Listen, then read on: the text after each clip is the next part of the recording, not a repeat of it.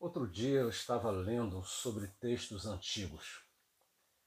E aí eu fiquei considerando aqueles fragmentos de papiro que foram escritos há milênios. Fiquei pensando quem escreveu aqueles textos? Como eram essas pessoas? Em que elas estavam pensando enquanto escreviam? Elas eram felizes? Quem preparou aquela folha de papiro? Quem colheu a planta? Quem a socou até formar a goma que unia os talos? Quem raspou a superfície até as fibras ficarem lisas? Como eram suas mãos? Como era a sua família? E a tinta da escrita, quem preparou? São tantas as perguntas e outras perguntas ainda surgem, como quem foram as pessoas que manusearam esses fragmentos? Quem os leu? Para quem eles foram escritos e o que as pessoas sentiram enquanto leram? Por séculos, eles passaram de mão em mão e hoje eles se encontram em algum museu. Esses papiros valiosos, como documento historiográfico, paleográfico, não sabem onde estão. Eles nem sabem o que são. Eles não sabem que existem. São relíquias sem consciência de si. Não sabem o que dizem as palavras que contêm nunca souberam nada sobre quem os preparou, quem os escreveu, quem os leu, que impacto causaram, nem nada saberão. E isso é verdade sobre tudo que não tem uma mente como a nossa. É assim com cada joia que alimentou tantas vaidades, com cada roupa que foi desejada na vitrine e que um dia foi feita em pano de chão com cada brinquedo que fez brilhar olhinhos infantis. Enfim, com cada coisa, das mais caras às mais desprezadas. O alimento que foi saboreado e aquele que estragou em alguma prateleira, nenhum deles soube ou saberá nada sobre si. Como escreveu o filósofo e matemático Blaise Pascal, Somos a consciência do universo. Só nós, os racionais, os pensantes, os conscientes, sabemos quem somos, onde passamos, com quem ou com que convivemos. Só nós sabemos. Mas o quanto sabemos? Agostinho, aquele filósofo e teólogo que viveu entre os séculos IV e V, Analisando a questão do tempo, esclarece que o passado não existe mais, o futuro não existe ainda, então só temos o presente. Mas enquanto eu digo isso, aquele presente já se tornou passado, já não existe mais. Então o presente que existe não é o mesmo. Ele se faz e desfaz a cada microfração de tempo. Nós somos quem, pela memória que guardamos, juntamos os pontos. Conectamos os milhões de presentes do passado como lembranças e o futuro como expectativa. Essa consciência está na memória, porque, de outro modo, ela se perderia cada vez que o presente se torna passado. Por isso é que Agostinho diz que a memória é a morada do ser. É nela que formamos o quadro completo de nossa história, de nossa expectativa, de tudo que se passa em nossa mente, em nossa vida, em nosso corpo. Sem memória não saberíamos nada sobre quem somos, com quem andamos, que ou quem são importantes para nós, ou de quem ou de que deveríamos nos afastar. Seríamos como o fragmento de papiro, lido mas perdido a cada milissegundo. O presente é tão fugidio que sequer teríamos tempo de captá-lo, muito menos de refletir sobre ele antes de perdê-lo. É na memória que existimos como humanos, como consciência. A memória é que nos atualiza. A memória é o que traz para o presente o passado. Sem memória, não formaríamos imagens panorâmicas, não ouviríamos nunca uma música, só notas isoladas. Não leríamos textos, apenas sons solitários ou letras esparsas. A memória é a morada do ser. Ainda bem que lembramos, mas como disse Nietzsche, ainda bem que não lembramos de tudo. Há muitas coisas ruins que precisamos esquecer. Aliás, o nosso problema não está em nossa capacidade de lembrar. O problema está naquilo que lembramos. Enchemos nossa memória com passagens tão banais ou mesmo maliciosas que parece não sobrar espaço, pelo menos um espaço especial para as boas memórias. Sendo que a memória é a morada do ser, quanto mais memória, mais se é. Quem lembra pouco, pouco é. Mas não é só questão de quantidade, é também de qualidade. De que você se lembra? Há fatos que não merecem ser lembrados. Havia uma brincadeira muito comum entre os estudantes quando eu era criança e adolescente, que chamávamos de gato espremido. Era quando um grupo se sentava num banco e os da beirada iam espremendo os do meio até que algum não suportasse e acabava sendo espremido para fora. Há memórias ruins que deveriam ser prensadas pelas boas memórias até vazarem de nossa mente, serem expulsas. Sabemos que não é simples assim, mas também não deixa de ser mais ou menos assim.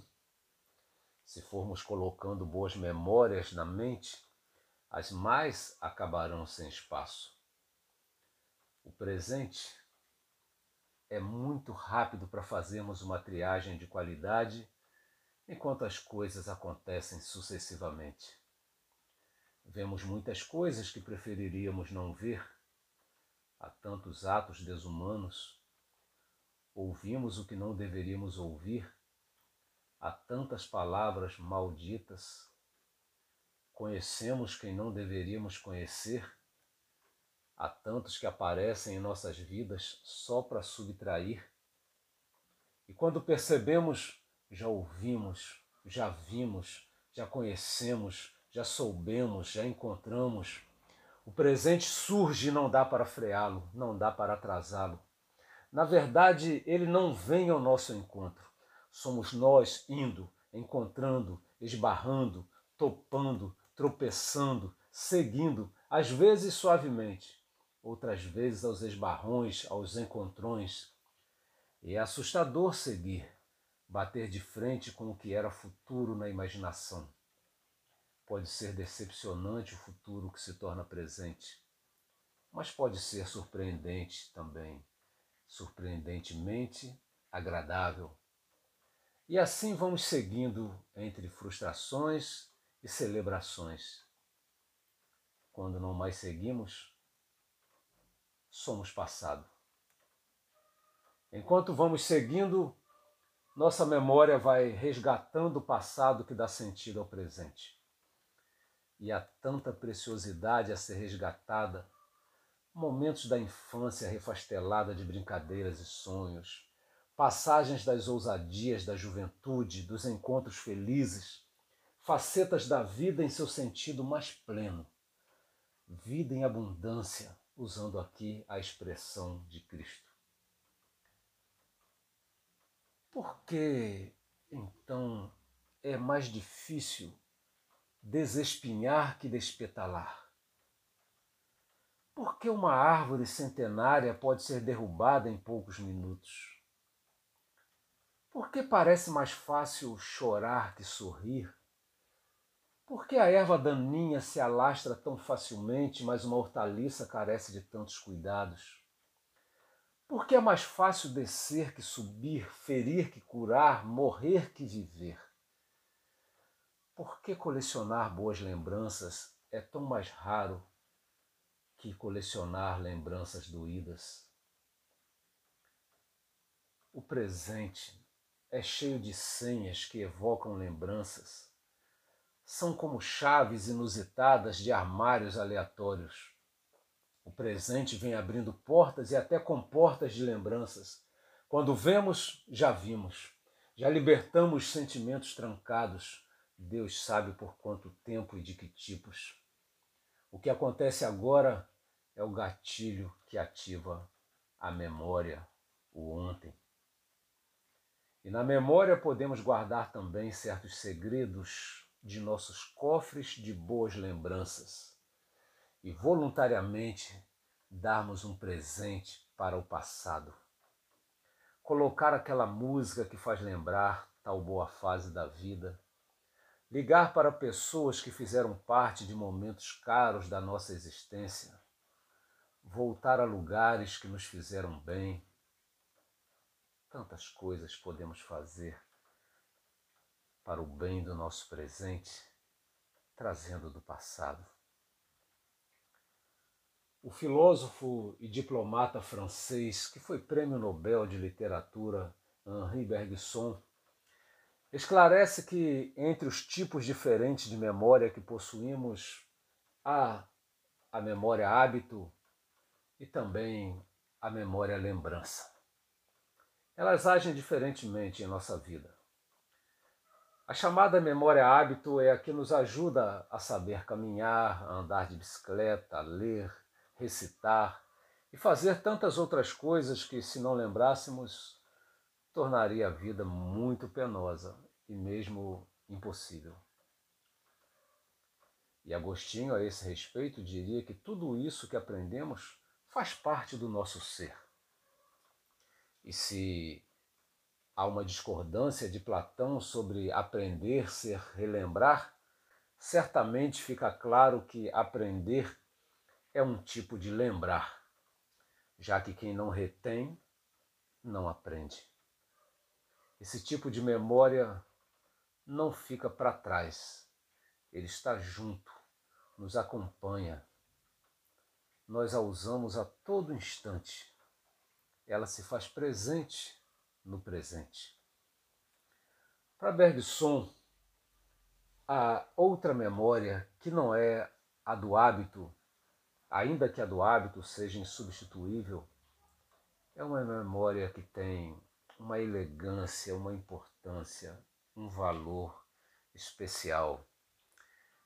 É a memória espontânea aquela que guarda mais que a capacidade de fazer, é aquela que guarda momentos significativos da vida, durações, e tão significativos que eles são o que dão significados ao presente.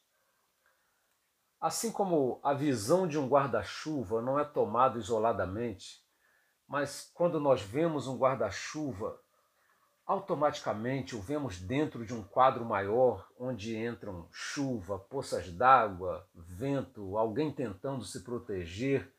Tudo isso vai compondo a cena. Ou seja, todo presente é composto, completado, acrescido de todo o passado que com ele possa ter algum tipo de relação. O passado abocanha o presente, digere o presente, faz o presente. É imenso o seu poder. Mas o passado está restrito à memória, que é o seu habitat.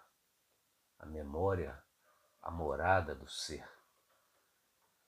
Se o passado interpreta o presente, é preciso dar mais atenção à nossa memória, a essa morada do nosso ser. É preciso fugir da correnteza que nos carrega, do turbilhão que nos envolve e decidir dar mais atenção àquela que nos faz ser quem somos, a nossa memória. Como disse Bergson, o tempo passa e com ele tudo mais passa. Mas nós podemos garimpar, peneirar, pescar nessa corrente impiedosa memórias relíquias, memórias nutritivas, memórias que vivificam, ou também podemos escolher nos demorar em memórias que ferem, que depreciam e matam. Para Bergson, a realidade é um processo de coisas que passam. Os viventes e a vida são vistos dentro de um processo cruel que envolve todo o poder de criação e todo o poder de destruição. O tempo é angustiante para ele. Mas eu vejo aí também essa realidade como um processo de coisas que nascem e que podem ainda renascer pela memória depois de passarem. A memória é dessa forma guardiã do passado, aquela que mantém o passado presente, inclusive no modo como vemos o presente. É interessante que a palavra memória no grego remete primeiramente a uma recordação de si mesmo, daquilo que permanece em si e faz parte do seu próprio espírito. Como nós não temos mais acesso ao passado, nós lembramos do que lembramos do passado daquilo que ficou impresso em nós, do que passamos ou do que por nós passou. Nossa lembrança é do que capturamos do que aconteceu, dos pensamentos e sentimentos sobre, do que constatamos ou imaginamos. A memória é então um fato sobre os fatos, mas é o único fato que temos. Não temos os outros, só temos o registro em nossa mente. Se registramos erradamente o fato, não registramos erradamente a impressão que o fato deixou em nós. Este é o fato a que temos acesso, a nossa memória. Por essa ótica, ela soa tão frágil como verdade e ao mesmo tempo é a nossa única relação com a verdade. Por isso, a nossa memória precisa ser comparada, precisa ser compartilhada, aferida pelas cicatrizes deixadas noutros lugares, noutras mentes, noutros corações, nas páginas escritas, nas fotografias tiradas, na ranhura da pedra, na pintura do quadro, no entalhe da madeira, no desgaste da escadaria, na moldagem do barro, na digital na arma, enfim, a memória é disseminada em muitos lugares. Por isso, tem muito valor aquele que mostra ao companheiro que ele não foi tão mal assim, que aponta uma saída esquecida que apresenta um elogio que passou despercebido. Vale muito aquele que, contra a memória que massacra e acusa, resgata a memória que cura e absolve. Aquele cujo ser mora em boas memórias e faz lembrar ao abatido que há um dia após o outro. Que lembra ao derrotado que muitos tombaram em campos como aquele e que muitos se levantaram e saíram vitoriosos. Lembra aos que se sentem solitários na causa da justiça? Que nem todos os joelhos se dobraram a Baal, que o remanescente permanece fiel, que por maior que seja o pecado, um perdão foi oferecido, por maior que seja a dor, há um bálsamo disponível, que por mais escura que se apresente a noite, ela nunca foi capaz de impedir o alvorecer. Que presente tem o seu passado a oferecer?